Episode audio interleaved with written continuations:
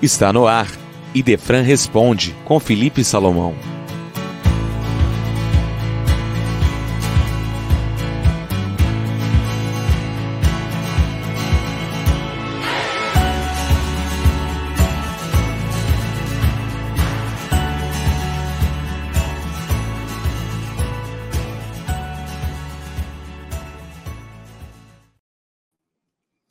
Prezados ouvintes, bom dia.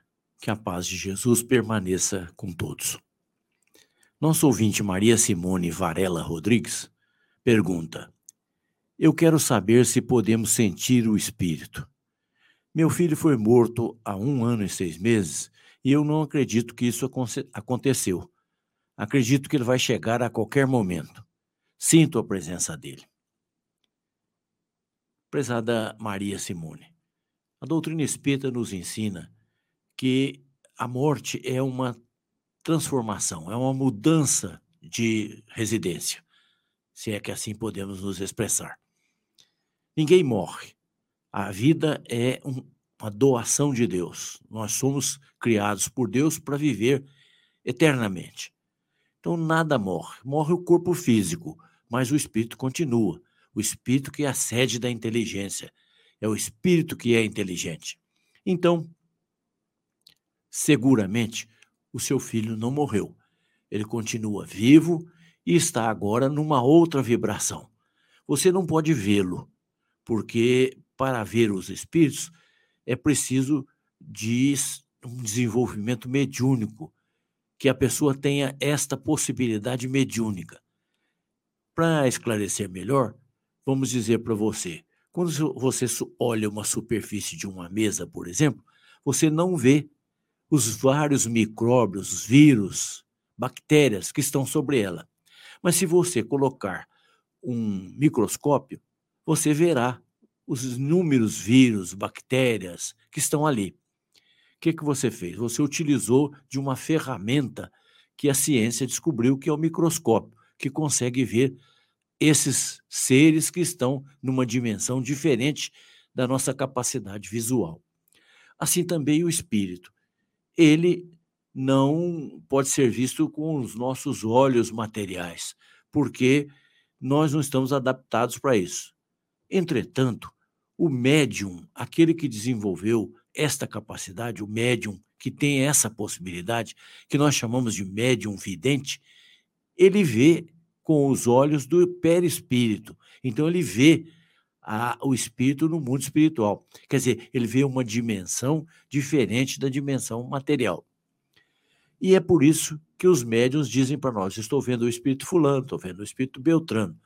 Essa capacidade visual do médium vidente é muito rara, não é comum, não acontece com todo mundo, porque é preciso um treinamento, um adestramento para que a pessoa possa perceber o mundo espiritual. Agora, todos nós podemos sentir o espírito, todos nós. E é o que está ocorrendo com você.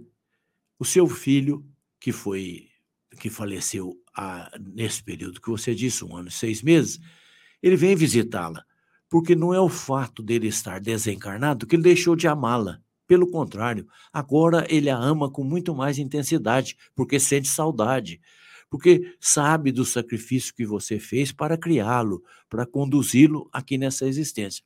Então, ele vem visitá-la, ele se aproxima de você, e é por isso que você sente a presença dele. Isso quer dizer para todos nós que é preciso orar para o seu filho. Eu não sei a sua crença, mas não importa a sua crença. Onde você for, da igreja, no templo evangélico, ore por ele. Peça para que Deus o inspire, para que Jesus o abençoe, que ele siga o caminho dele. E que toda vez que você se lembrar dele, não lembre como morto, mas lembre como vivo, uma pessoa que continua a sua existência e cheio de alegria. Agradeça a Deus pela vida que ele esteve junto com você, pelo tempo que ele esteve junto com você. Então, ampare o seu filho, agora noutra dimensão, através da oração, vibrando em favor dele e fazendo a caridade que você puder em nome dele. Toda vez que você puder ajudar uma pessoa, visitar um lar de idosos, uma creche, levar alguma coisa para as pessoas necessitadas, um remédio, uma roupa, alguma coisa que você puder doar em favor do semelhante, doe em nome do seu filho, para que as bênçãos dessa atitude revertam em favor dele.